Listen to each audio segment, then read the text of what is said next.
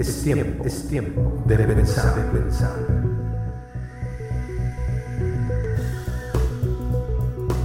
Muchacho, estudio. O sea, pedir su presencia, su apoyo, ¿verdad? Sobre todo sabiduría, que es lo que necesitamos en este tiempo. Señor, te damos gracias, alabamos tu nombre por quien tú eres Sabemos que tú eres el dador de la vida y también que tú nos compartes de tu sabiduría para, para conocer las cosas que, que vienen, que están por venir y las cosas que tú has planeado para tu iglesia y para tu siervo, Señor. Te damos gracias porque nunca nos has dejado, pero hoy más que nunca sabemos que, que en tu presencia hay una plenitud de gozo y, Señor, Queremos seguir ahí, queremos estar ahí y conocerte cada vez más. Es hermoso saber que tú eres nuestro cuidador. Ayer que veíamos los rayos, Señor, y, los, y oíamos los truenos tan cerca, a veces nos damos cuenta de lo pequeños que somos y tú tienes control de todo eso. Te damos gracias en el nombre de Jesús. Alabamos tu nombre y bendecimos todo lo que tú vayas a hacer con nosotros. Estamos dispuestos, Señor. Tenemos un corazón dispuesto hoy para hacer tu voluntad, conocerla y hacerla. Y en ese camino, conocerte más a ti en profundidad y tener la oportunidad de estar cada quien en lo personal en una relación muy cercana contigo. Te damos gracias en el nombre de Jesús y vamos adelante, Señor. Te pido por favor que abras tu Biblia en el Salmo 2. Es un salmo que, es muy actual, muy, muy actual, porque pareciera que está escrito para esta época. Eh, en realidad es que los que de alguna manera vemos un poquito los noticieros o estamos en contacto con el, con el mundo exterior de alguna manera a través del Internet, nos enteramos de muchas cosas, ¿no? Y algunas cosas eh, debo decirles que algunas veces pienso que hemos perdido nuestra capacidad de asombro. ¿Por qué? Porque pasan tantas cosas raras y tantas cosas feas que ya, ya no nos duele el corazón, ¿no? Recuerdo muy niño en una ocasión, me enteré de una noticia de un avión que cayó con todas sus, obviamente con todos los pasajeros, y fue algo horrible, ¿no? Y recuerdo con un poco de tristeza que un compañerito de aquel tiempo me dijo, ay, no exageres, eso fue en Arabia, ¿no? Con ese comentario, en ese momento que yo era un niño de 12 años tal vez, pues yo, yo estaba sintiendo mucho pesar porque se cayó un avión con 200 personas y en esa infancia y en ese momento, pues para mí era algo muy triste y me estaba, me estaba tratando con mi corazón cuando ese niño me dijo eso, me di cuenta de que hay una frialdad muy fuerte y, lo he comparado con el tiempo actual, tantas cosas terribles que están pasando. Y pues como nosotros estamos muy lejos a veces, no, no sentimos el dolor y la pena que otras personas están pasando, ¿no? Sin embargo, también nos enteramos de la persecución de la iglesia y vemos como en Pakistán están eh, destruyendo templos y persiguiendo a los cristianos al grado de matarlos.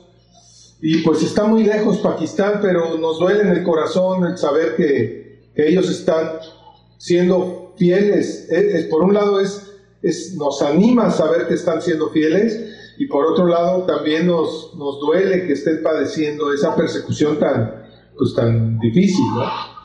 Y es algo que nosotros hoy tenemos un tesoro que es la libertad en este país de hablar de Cristo. Y bueno, sí hay ciertas presiones, pero, pero hay libertad para hablar en el Señor y tenemos que aprovechar esta oportunidad. Dice el Salmo 2, y lo voy a leer un poquito de corrido, y como es costumbre, pues vamos a analizar sus partes y vamos a, a, a tratar de darle un sentido a nuestra enseñanza en el Espíritu por parte de Dios, ¿no? Este salmo dice así, Salmo 2, ¿por qué se amotinan las gentes y los pueblos piensan cosas vanas? Se levantarán los reyes de la tierra y príncipes consultarán unidos contra Jehová y contra su ungido, diciendo, rompamos sus ligaduras y echemos de nosotros sus cuerdas. El que mora en los cielos se reirá, el Señor se burlará de ellos, luego hablará a ellos en su furor y los turbará con su ira. Pero yo he puesto mi rey sobre Sión, mi santo monte. Yo publicaré el decreto. Jehová me ha dicho, mi hijo eres tú, yo te engendré hoy. Pídeme y te daré por herencia las naciones, y como posesión tuya los confines de la tierra. Los quebrantarás con vara de hierro, como vasija de alfarero los desmenuzarás. Ahora pues, oh reyes, sed prudentes, admitid amonestación, jueces de la tierra, servid a Jehová con temor y alegraos con temblor. Honrad al Hijo para que no se enoje y perezcáis en el camino, pues se inflama de pronto su ira. Es un salmo realmente muy fuerte, pero decía yo que es muy congruente con lo que está pasando en, en la actualidad. Y, esto, vamos a, tratar de, ver esto en la perspectiva histórica de los judíos, por, ser, por, supuesto, pero vamos a también a ver qué está, qué está pasando en el mundo actual, porque la palabra de Dios es, es una palabra que permanece para siempre. Entonces lo que se escribió antes es para nuestra enseñanza. ¿Qué podemos explorar de este, de este versículo tan complejo y a la vez tan actual. Si te fijas en el, en el verso 1, no, nos habla de que los, los pueblos están pensando en vanidades. Y esto, esto tiene mucho que ver con la situación actual en, todos los aspectos de la vida, ¿no? Muchas personas están pensando en cosas bien, bien superfluas Nuestros intereses como sociedad están en cosas como programas eh, de, reality shows. Está, ahí está la gente, ¿no? Ahí está la, el movimiento y las cosas importantes, las cosas que realmente merecieran la pena, pues la gente las piensa poco y a veces nos, nos metemos en una burbuja para tratar de no sufrir o tratar de no comprometernos con lo que está pasando en general, ¿no? Si vemos a nuestro alrededor, pues la gente sí se está amotinando para, para pensar en cosas vanas, ¿no? Acaban de anunciar el concierto de cierta cantante ahí en México, en el Foro Sol, y, todo mundo haciendo gala de eh, ver cómo consiguen los boletos para que sus hijos vayan a este concierto multitudinario. Y dices, bueno, es verdad, las personas están pensando en cosas vanas, ¿no? Al final, nadie tiene, no estamos en contra de la música ni de las expresiones culturales, pero llama mucho la atención, ¿no? Y por el otro lado hay mucha necesidad y nadie piensa en las necesidades. Entonces, este verso 1, pues está cumpliendo actualmente. Seguramente esto lo dijo el, el salmista pensando en lo que estaba pasando en su tiempo, ¿no? donde también se hablaban de cosas superfluas, vanas, que no te dejan gran cosa en el corazón para edificar tu fe, ¿no? Y luego dice el verso 2, se levantarán los reyes de la tierra. Y, esta parte, esta parte sí, ya está, ya está sucediendo en muchas partes del mundo.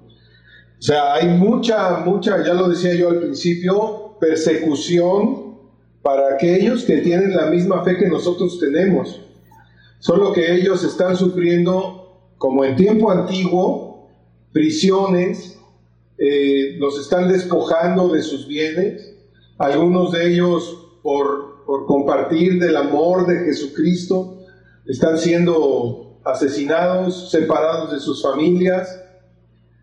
Y esto es parte de que los reyes de la tierra, como dice el verso 2, se han levantado contra Dios y contra el ungido de Dios, ¿no? Incluso se están uniendo o sea, ya hay naciones que están haciendo vínculos para, para perseguir a los, a los hijos de Dios.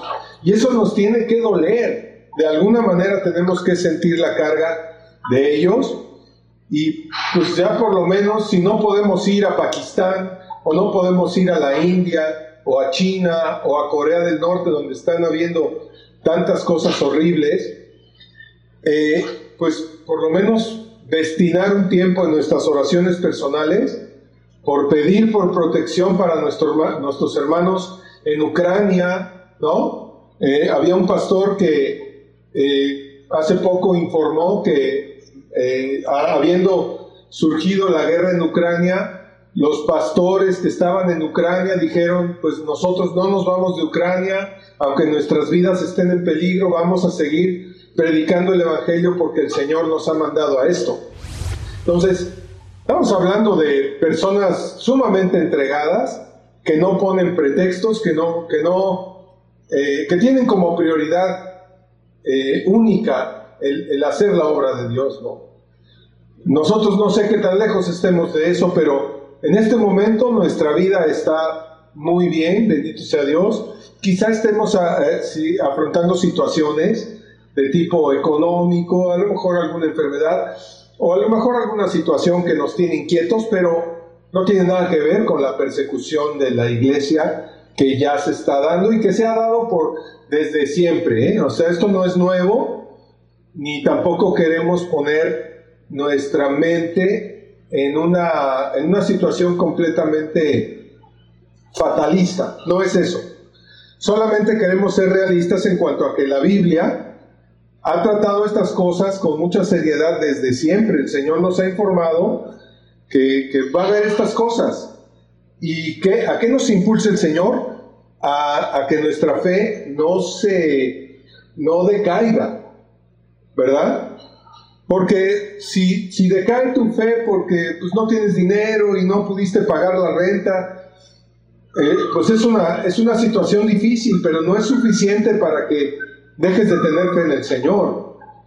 Entonces, cada quien tiene sus luchas y son muy, eh, son de respeto las luchas que cada quien tenga y son importantes para cada quien. Y bueno, a lo que a lo que nos lleva esta palabra es a depender de Dios y pedir, Señor, necesito pagar la renta, necesito eh, un nuevo trabajo, necesito, ah, tengo una enfermedad, me estoy sintiendo mal, ayúdame, bendíceme, ¿no? Eh, o sea, es muy, es, es, algo por lo que Dios nos ha rescatado, Él quiere que, que nuestras necesidades estén delante de Él. Entonces, regresando al enfoque del verso 2, pues sí hay una situación que no podemos negar, que, las naciones están confabulando eh, pues para levantar un nuevo orden mundial, para levantar un nuevo sistema de gobierno y se involucran muchas cosas para empezar a, establecer, eh, digamos, prácticas que, son completamente aberrantes para, para, el, para el hombre de Dios, ¿no? para la mujer de Dios. O sea, prácticas que, por simple lógica, aún sin ser cristiano, deberíamos darnos cuenta de que se están estableciendo eh, en el mundo muchas de ellas, ¿no? que van contrarias o que son contrarias a la voluntad de Dios. Entonces dice que los príncipes se consultarán unidos, o sea que se reunirán para, para ir en contra de Jehová, de, de Yahweh, y contra su ungido. ¿A quién se está refiriendo? Se está refiriendo al ungido de Dios, al Mesías esperado, porque en este tiempo que se escribió el Salmo número 2, pues no había todavía, no estaba, no, no estaba en la tierra el Mesías Salvador, Jesucristo. Pero, pero ya lo está diciendo como una palabra profética contra Jehová y contra su ungido. Y van a decir, rompamos sus ligaduras, o sea, aquello que nos tiene a nosotros enlazado con el Señor, eh, el amor que nos ha tenido, la salvación que nos ha otorgado, el, respaldo a, nuestras familias, eh, todas esas ligaduras, ellos quieren romperlas. ¿verdad? Y esto ya, ya suena muy pesado, ¿no? Que, quieran eh, romper eh, nuestro contacto con Dios. Eso es lo que están buscando de alguna manera. Y nosotros como cristianos, nacidos de nuevo, necesitamos estar alertas de que esto es lo que quieren algunos gobiernos de la tierra para que el cristiano deje de tener fe. En tiempos de una gran maldad en el mundo, quieren ellos que la maldad haga que nuestra fe se, se pierda, ¿verdad? Y es la razón por la que algunos cristianos están padeciendo algunas cosas ya más graves. Pero ¿qué, ¿cuál es la gloria para Dios en todo esto? La gloria para Dios es que nosotros, aun cuando nos vaya muy, muy, muy mal, podamos seguir reconociendo a nuestro Señor y Salvador en todo y entendamos que su propósito es, este, es eterno, es mayor que el propósito que tenemos en esta tierra, ¿no? Lo, complementa muy adecuadamente el Señor, aunque a nosotros nos puede llamar la atención, porque estamos hablando en el verso 3 de que, de que ahí se está hablando de la iglesia y del pueblo de Israel. ¿Ok? Cuando habla de, de romper vínculos, de romper ese enlace que tenemos los cristianos ahora con Cristo, y también el pueblo de Israel que tiene un enlace profundo con Jehová de los ejércitos, con el Dios de Israel, que es nuestro Dios. O sea, estamos hablando de que el verso 3 es una negación directa de las naciones hacia el propósito de Dios. O sea, esto no es cosa sencilla, ¿verdad? Pero nosotros como, como hijos de Dios, como la iglesia del Señor, pues estamos metidos ahí en ese tema. Eh, tal vez no lo habíamos pensado desde esta perspectiva, pero al nosotros reconocer a, Dios, al someternos a Él y al tener una sujeción a su voluntad, pues estamos abrazando el propósito central de Dios, que es traer salvación y vida eterna a los creyentes, a los que vayan a creer en Jesucristo. Entonces, por eso estamos involucrados en esta situación. Oye, pero es que yo no quería tener conflictos. Bueno, en realidad Dios nos libró del pecado, pero Él dijo que íbamos a tener aflicción, pero que Él había vencido al mundo. Entonces, eso es maravilloso, pero nos coloca a nosotros, junto con el pueblo de Israel, en una situación de milicia. O sea, quiero decir, es un ejército de Dios, porque Dios es Jehová de los ejércitos. Somos parte de esos ejércitos que están conformados por Dios en su eternidad, sus ángeles, sus querubines, sus serafines, todos los, ángeles que Dios ha creado que están a favor nuestro, y nosotros en la tierra somos parte del ejército de Dios. Es un ejército que no usa armas, sino que solamente tiene un arma, que es la espada de la palabra. La palabra de Dios, en el contexto bíblico, es una espada que nos va a ayudar a, vencer los argumentos de maldad de Satanás que nos quieren quitar la paz y que quieren eh, abarcar a, a los nuestros, ¿verdad? Entonces, yo quisiera que viéramos esto como, como una revelación de parte de Dios de que pues esta cosa es seria, ¿no? O sea, hay una guerra por las almas y eso, eso no puede quedar oculto a nuestros ojos porque nuestra propia alma, este, Dios quiere que se preserve en fe aún en tiempos difíciles. Ahora, Dios a todo esto si, si leyéramos Mateo 24, Él le llama a todo lo que está pasando principios de dolores. Ni siquiera está pasando lo, lo más difícil. Apenas estamos viendo situaciones muy adversas, muy difíciles. Pero tenemos que confiar porque Dios es todopoderoso y es eterno y, y, Él va a prevalecer. Aunque esta tierra pase, su palabra va a pasar y los hijos de Dios, los que han sido adoptados por medio de la fe en Jesucristo, o sea, tú y yo, vamos a prevalecer con el Señor. Y eso es lo que te tiene que animar en el fondo. Veas lo que veas, pase lo que pase a tu alrededor, porque si nos fuéramos ahorita, eh, no, no quiero que nos distraigamos del Salmo 2, pero hay una referencia del Salmo 83, me gustaría que lo apuntes para que lo, para que lo viéramos después, o que lo viera cada quien en su, en su esquema personal. Eh, el Salmo 83, 3 y 4 dice que se ha juntado toda esta gente para destruir a Israel. Y eso ya lo estamos viendo ahorita, lo hemos visto desde siempre, pero hoy en las noticias se sabe perfectamente que Israel está rodeado por muchas naciones árabes que van a atacar Israel en algún momento. Eso viene, no, eh, digo, no lo estoy inventando yo, está en las noticias. Ahora, Israel está protegido por el Señor, pero pues ellos tienen un ejército también muy poderoso y las naciones árabes junto con otros aliados pues van a hacer lo suyo en el tiempo que no sabemos.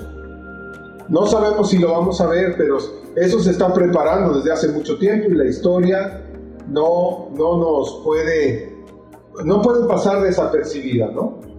Ahora, en ese contexto, este mensaje no, yo no intento, ni Dios por supuesto, que nos llenemos de temor, no, al contrario, que vayamos hacia una nueva fe, pero que entendamos nuestra posición como iglesia, ¿verdad? Que apoyemos a la nación de Israel como orando por ellos, orando también por los árabes que son enemigos, orando por nuestro gobierno, orando por tantas cosas. La verdad es que tenemos mucho, mucho por qué orar, además de nuestra familia inmediata, ¿no? Que se salve el tío Poncho y que se salve la tía Gertrudis, pues sí, es, es verdaderamente importante. Mucho más nuestros hijos, mucho más la gente más cercana. Pero sí, si, te preguntas, bueno, ¿y por qué voy a orar? ¡Wow! Tenemos mucho por qué orar. ¿No? Eh, iglesias que se están levantando y que están aceptando eh, prácticas que van totalmente en contra del Señor. ¿Cómo puede ser? Bueno, pues algo está pasando que o no están leyendo la Biblia o, algo está pasando que, que, están aceptando situaciones, no quiero entrar en detalles, pero es solamente como un contexto. Eh, estamos aceptando a veces como iglesia cosas que son que dice la Biblia que no las hagamos y las estamos haciendo en las iglesias. ¿Qué está pasando? Necesitamos volver a los básicos de la Biblia, ¿no? Entonces, el propósito de Dios es muy claro y lo dijo desde, desde siempre. Eh, quiero decir desde siempre en el Antiguo Testamento y en el Nuevo Testamento hay muchas menciones de que Dios va a proteger a Israel, de que es el pueblo escogido de Dios para traer al Mesías y después también hay muchas menciones de que la iglesia de Dios va a estar segura aunque sea atacada, segura espiritualmente, segura en todos los sentidos, va a tener provisión la iglesia, va a tener cubiertas sus necesidades, pero nosotros como iglesia tendríamos que estar entendidos de que el propósito es compartir el Señor. No, no hay otro propósito mayor que ese, ¿no? Y Dios nos va a capacitar en lo, en lo pequeño, si es que le has compartido a, a, personas muy cercanas, Dios te va a capacitar, Dios te va a dar lo que tú necesitas para transmitirles el amor de Cristo. Esto lo estamos hablando porque necesitamos saberlo, pero ellos no necesitan saber toda esta información, ¿verdad? Ya por, damos por hecho que ya la saben porque pues están viendo las noticias o si no las ven, por lo menos se enterarán por ahí. ¿Supiste lo que pasó en, no sé, en, en Hawái? ¿Supiste lo que pasó en tal parte? Y todo el mundo comenta y todo el mundo este, comenta que los Simpsons están prediciendo el futuro, lo cual creo, yo creo que no es así. Pero, pero, en fin, esto es para que nosotros como iglesia nos asentemos y sepamos que estamos, eh, que somos parte del ejército de Dios, que somos parte del propósito de Dios para esta tierra, para para Cancún, si lo quieres ver, para la luna y el sol, o sea, la calle de la luna y el sol, o para uva de mar, o para ahorita donde estamos nosotros. O sea, podríamos, podemos tener un enfoque muy pequeño, no importa, lo importante es que vayamos a atender la necesidad espiritual de aquellos que están necesitando de Dios. Y por lo menos dar el testimonio de que Dios nos cambió. Con eso, aunque no digas mucha Biblia, le puedes decir, confía en Dios, ya, ya me cambió a mí, te puede cambiar a ti. Ya con eso estás sembrando. Claro que hay un método o una forma de compartir el Evangelio. Pero mientras no tengas todos esos elementos y te sientas seguro, pues solamente da testimonio de que Dios te cambió, de que estás en gozo, de que estás, eh, de, que, de que ahora sientes la presencia de Dios y sientes su paz, y que sabes que eso no viene de ti, sino que vino de Él.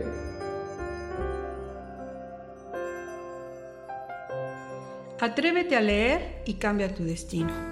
La Biblia es la voz de tu Creador y tiene todo el poder de su Espíritu para que tengas vida abundante.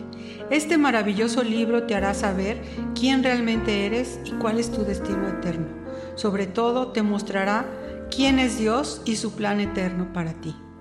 Siempre recomendaremos que sea tu fuente suprema de sabiduría, así que no tardes en conocerla.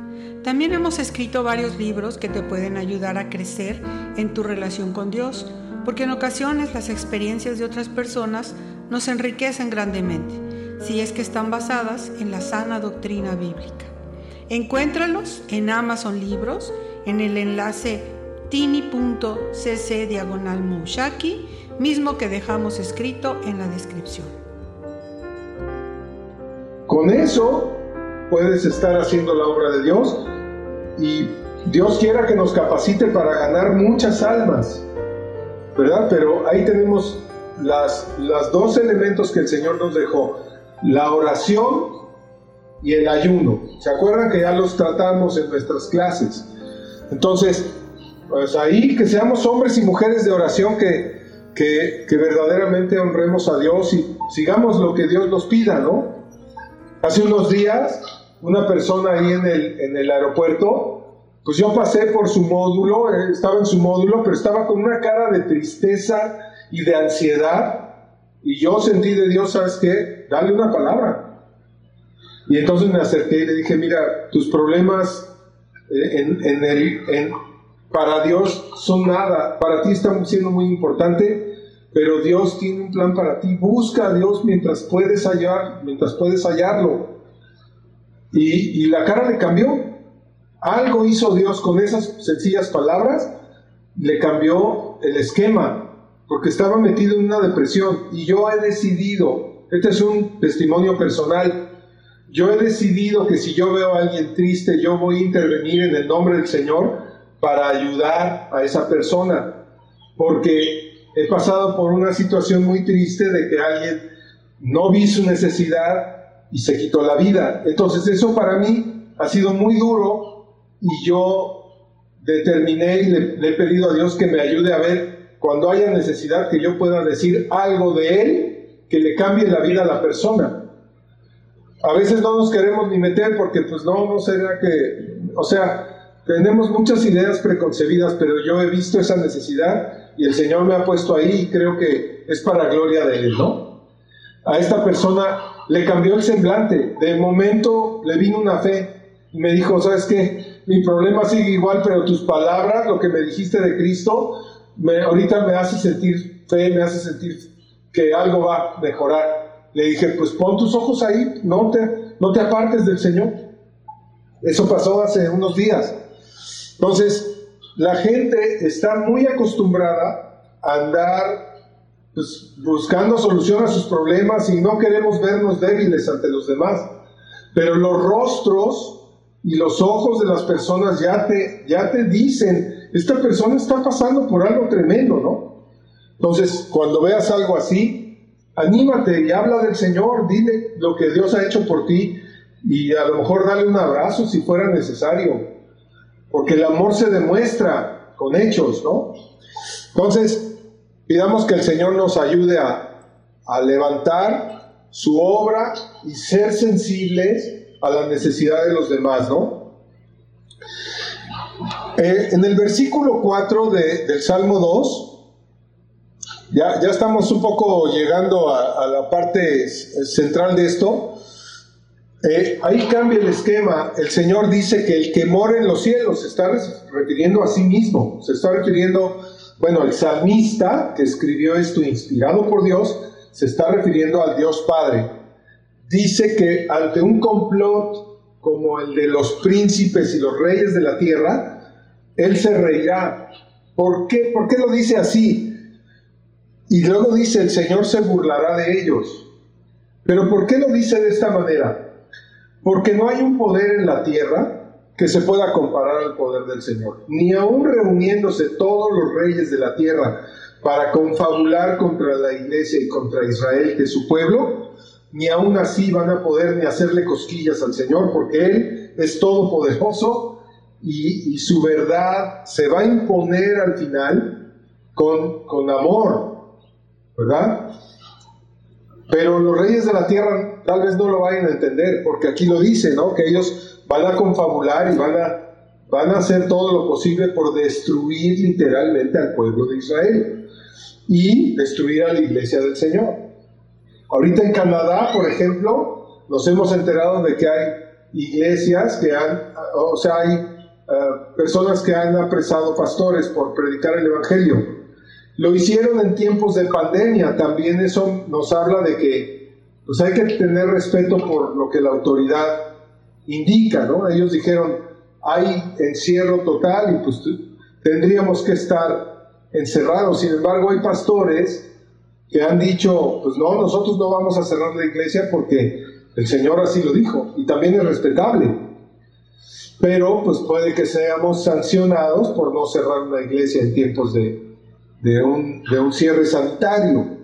Esto es cuestión, cuestión de pensarse, pero finalmente la Biblia sí es muy clara en que obedezcamos a Dios antes que a los hombres.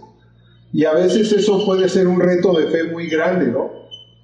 Obedecer a Dios antes que a los hombres puede representar un reto de fe muy profundo. Algunos hombres de Dios han dicho, pues yo me mantengo, voy a, voy a seguir obedeciendo al Señor. Y hay bendición cuando obedeces al Señor, aunque en el mundo puede haber situaciones difíciles, ¿no?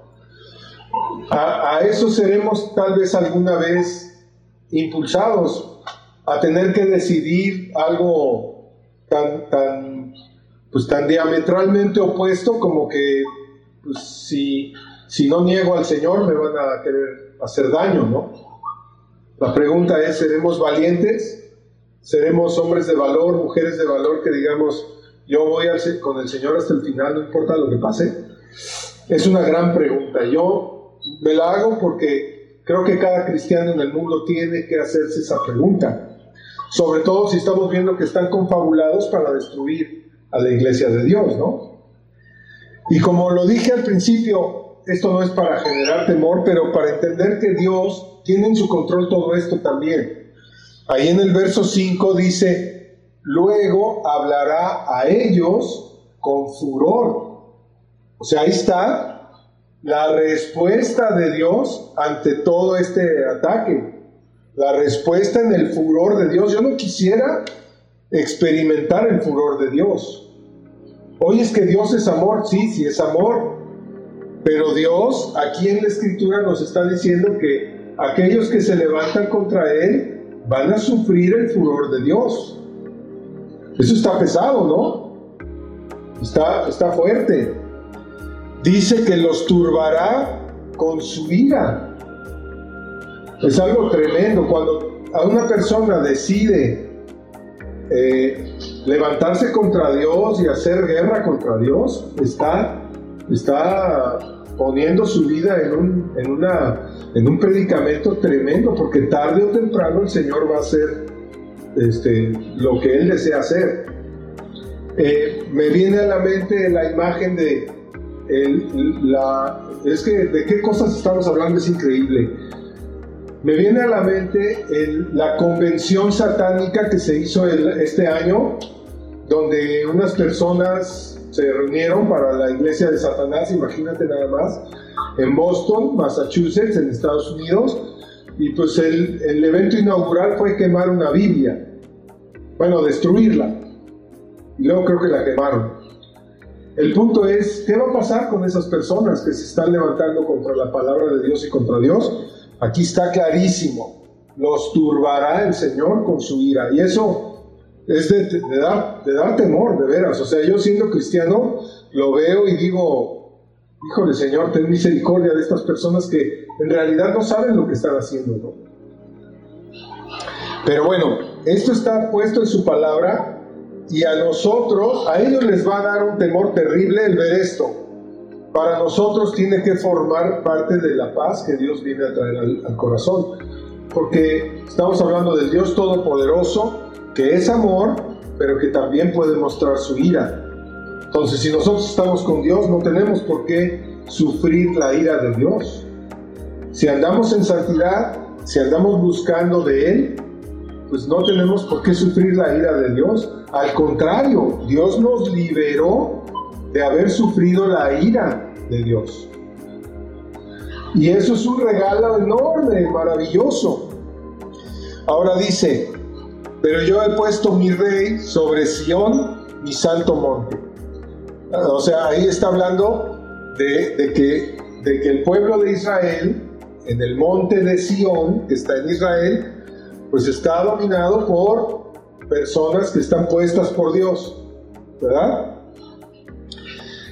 Y finalmente, verso 7 dice, yo publicaré el decreto Jehová me ha dicho, esto lo está diciendo el salmista que está publicando un decreto. Y ahí es donde nos habla con una ternura, o sea, después de que vemos esta parte que es muy fuerte, porque no ignoro, no ignoramos, perdón, que es una situación muy fuerte en la que se está diciendo acá. Es una guerra espiritual fuertísima. Bueno, ahí es donde Dios nos dice, y, bueno, esto lo está diciendo proféticamente para, para, para Cristo, pero también aplica para nosotros. Mi hijo eres tú, yo te engendré hoy. ¿Ok? De alguna forma el Señor está cambiando todo lo que es su ira por una expresión de pertenencia al reino de Dios donde nos está diciendo personalmente, Francis, Sarita, Marisela, Pepe y quien sea, mi hijo eres tú, yo te he engendrado, es lo que te está diciendo el Señor. Espiritualmente te está dando una pertenencia a su reino. Y fíjate lo que te dice en el verso 8, lo que nos dice como iglesia, pídeme y te daré por herencia a las naciones esto originalmente se lo dijo al Señor Jesús, al ungido de Dios, porque es una voz profética. Pero hoy para nosotros eh, el Señor está abriéndonos un, amplio espectro de eh, conceder las peticiones de nuestro corazón. ¿Verdad?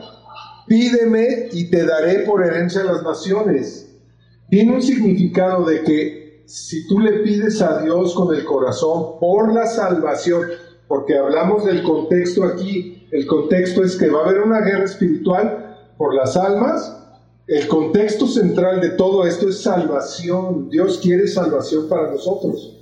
Cuando cambia el esquema el Señor y dice, pídeme y te daré por herencia a las naciones, a nosotros nos está diciendo, pídeme por la salvación de otras personas.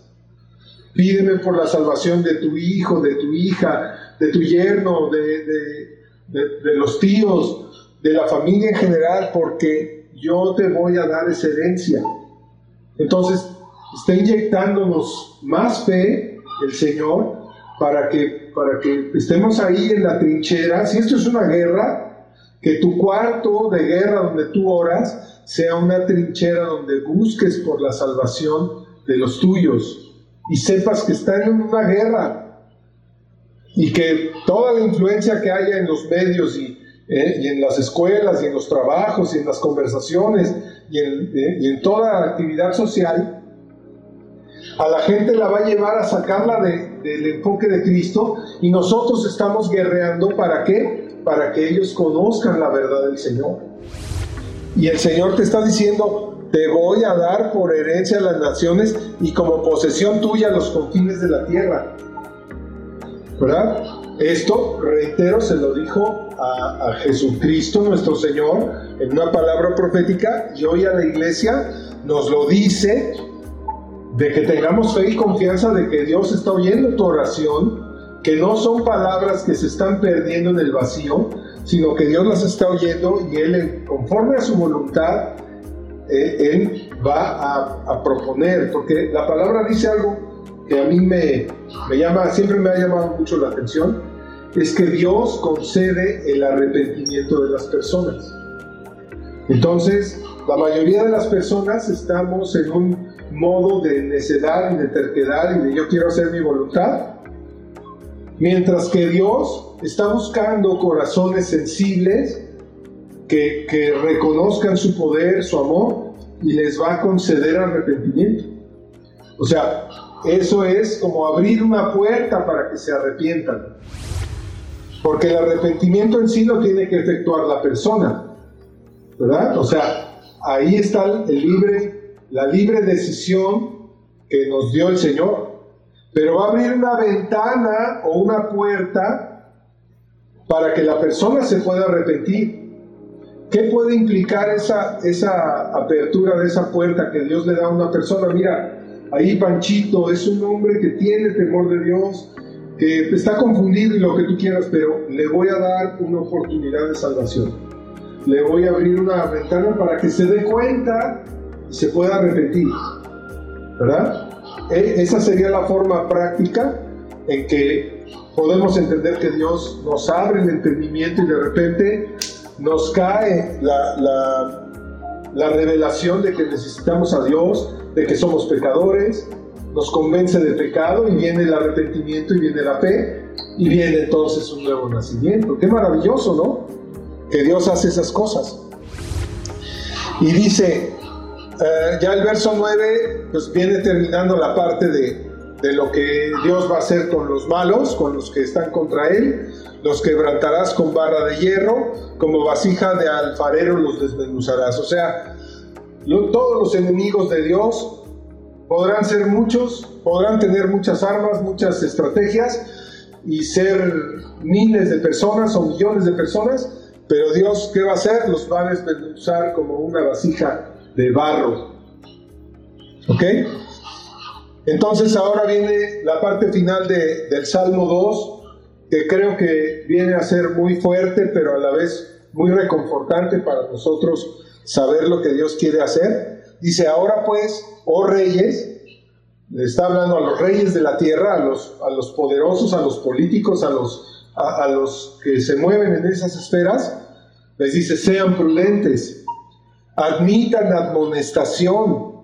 Jueces de la tierra, le está llamando a los jueces, a los, a los magistrados, a los que imparten justicia, ¿verdad? A, los de, a, los, a todos los que tienen que ver con la justicia. Hasta puedes hablar ahí de los policías, los soldados, los ministerios públicos, jueces de la tierra, dice, sirvan a Jehová con temor. O sea, aquí hay una exhortación para todos ellos para todos los que no conocen de Dios. Les está diciendo, sean prudentes, admitan que el Señor los va a reprender y, sirvan al Señor con temor. O sea, hay una oportunidad para todos ellos. ¿Quién sabe si la tomen? Esperemos que sí. Y dice, servid a Jehová con temor y, alegre, y alégrense con temblor. O sea, dentro de todo esto hay que guardar una reverencia enorme para con Dios porque Él es el que decide todo, ¿no? Y dice, honren al Hijo y lo pone con mayúscula y volvemos a ver la, la eh, profecía, o bueno, la palabra profética porque Cristo no ha nacido todavía en la tierra, pero dice ya, honren al Hijo. Seguramente estas personas que leyeron el Salmo en ese tiempo en el que fue escrito, pues todavía no sabían a quién se refería esto. aunque tienen todas las referencias proféticas de que el Señor Jesucristo iba a venir para salvar al mundo, ¿no? Pero hoy es muy claro para nosotros que está hablando de Jesús. Y dice, para que no se enoje y perezcáis en el camino. O sea, tienes que tener una, una relación con Dios donde haya implícito un temor reverente de Él y honra para Cristo, ¿no? Para que no se enoje, o sea, Cristo se puede enojar, sí, sí se puede enojar. De hecho, tenemos un ejemplo de que se enojó cuando tiró las mesas de los cambistas en el templo. Se enojó, pero no pecó con su enojo, que esa es la parte más importante. Entonces dice, para que ustedes no perezcan en el camino. Está clarísimo. Por un lado, una, un antagonismo contra Dios y también por el otro lado, la oportunidad de que Dios abre siempre una ventana aún para los que no conocen de Dios y se han proclamado como enemigos de Él, todavía ellos tienen oportunidad de arrepentirse y de honrar a Dios con temor y temblor. Y, bueno, recuerda al final el Señor, pues se inflama de pronto su ira. O sea, la ira de Dios viene en un momento que nadie lo espera y ellos serán consumidos, ¿no? Y esto es lo que ya se está hablando en muchos medios, de que son los últimos tiempos, etcétera, ¿no? Y bueno, creo que esta palabra es muy, es muy actual y nos puede ayudar a ver a nosotros eh, precisamente lo que dice el verso final, que es, o más bien el renglón final del, del Salmo 2, que dice, bienaventurados, o sea, felices, bendecidos, es, es como se, se interpreta la palabra bienaventurados, felices y bendecidos todos los que confían en Él. Se está refiriendo al Hijo, porque está hablando en el, en el párrafo 12 de que honremos a Jesús, de que honremos al, al ungido de Dios, al Hijo con H mayúscula. Y dice que somos felices, somos bienaventurados, todos los que confiamos en Él. Entonces, creo que por, por lo anterior podemos concluir que si estamos entendidos de que Dios tiene un propósito eterno con toda la tierra, con todos los moradores de la tierra, y que va a haber dos bandos muy claros, los que son antagónicos a Dios y los que son, eh, están sujetos a Dios y le honran. Esos dos bandos son eh, totalmente abiertos y totalmente, digamos, explícitos en esta palabra. Creo que de alguna manera los dos ladrones que fueron crucificados con Jesús eh, también simulan estas dos, estos dos tipos de personas. Por un lado, un ladrón vituperando a Jesús, insultándolo, haciendo todo, burlándose de él, obviamente sin aceptarlo como Señor y como Salvador, como Rey eterno, sino más bien un antagónico, un enemigo de Dios. Y por el otro lado, el otro ladrón que reconoce su pecado, le reconoce a Cristo como, como Rey de Reyes y Señor de Señores, como un hombre santo que está pagando por, por algo que no hizo, que está pagando por el pecado del mundo, y él reconoce y se arrepiente y el Señor le dice, esta noche estarás conmigo en el paraíso. Wow, esto, esto, es, esto es así, son dos bandos muy claros. Y Jesús lo dijo en sus propias palabras, el que no es conmigo es contra mí, dijo el Señor Jesucristo. Entonces nos lleva a reflexionar, si tú ya estás en el campo de batalla, en las trincheras del ejército de Dios, mantente ahí con fe porque el Señor va a honrar tu fe. Y mantente ahí orando, mantente ahí fuerte en el Espíritu. Aliméntate con la palabra de Dios para que te llenes del poder de Dios, porque ese es el, alimento de, de nuestro ser, ¿no? Y veremos cosas maravillosas. ¿no? Oremos con fe, pidiendo por nuestra gente, reclamándolos de la mejor manera para el Señor, para el reino de Dios, para que Él les conceda el arrepentimiento y abra una oportunidad también para ellos. Si están equivocados, nosotros amémoslos, bendigámoslos y vamos a ver grandes cosas, porque es el tiempo de la cosecha, es el tiempo en que, en que Dios nos va a conceder ver milagros por los que hemos orado tantos años. Y nos va a conceder ver maravillas y prodigios que solamente Él puede hacer. Así que, si están de acuerdo, si este estudio te ha impulsado en tu fe, yo te pido que oremos y le demos gracias a Dios, porque Él está teniendo misericordia de que estemos del lado vencedor, del lado ganador. Aunque, es decir, que, podamos estar pasando por alguna prueba o dificultad, el Señor nos va a sacar adelante porque ese es su propósito. Que, experimentemos el gozo y la salvación y la vida eterna que Él tiene para nosotros.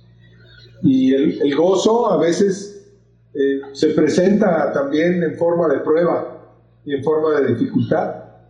Entonces, si entendemos esto, pues pongámonos a, a los pies del Señor y pidamos misericordia.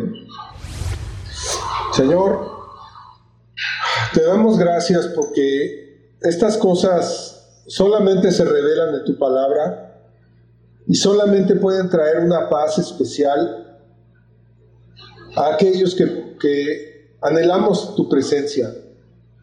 Señor, el mundo está difícil, pero tú dijiste que tú habías vencido al mundo y nos refugiamos bajo tus alas, nos, refugiamos en la presencia de tu Espíritu Santo, nos refugiamos en el poder de tu palabra, nos refugiamos en la promesa de que Cristo viene por su iglesia, nos refugiamos en todas estas cosas, Señor, y sobre todas las cosas nos refugiamos en el poder del Padre, en el poder del Creador que eres tú, Señor.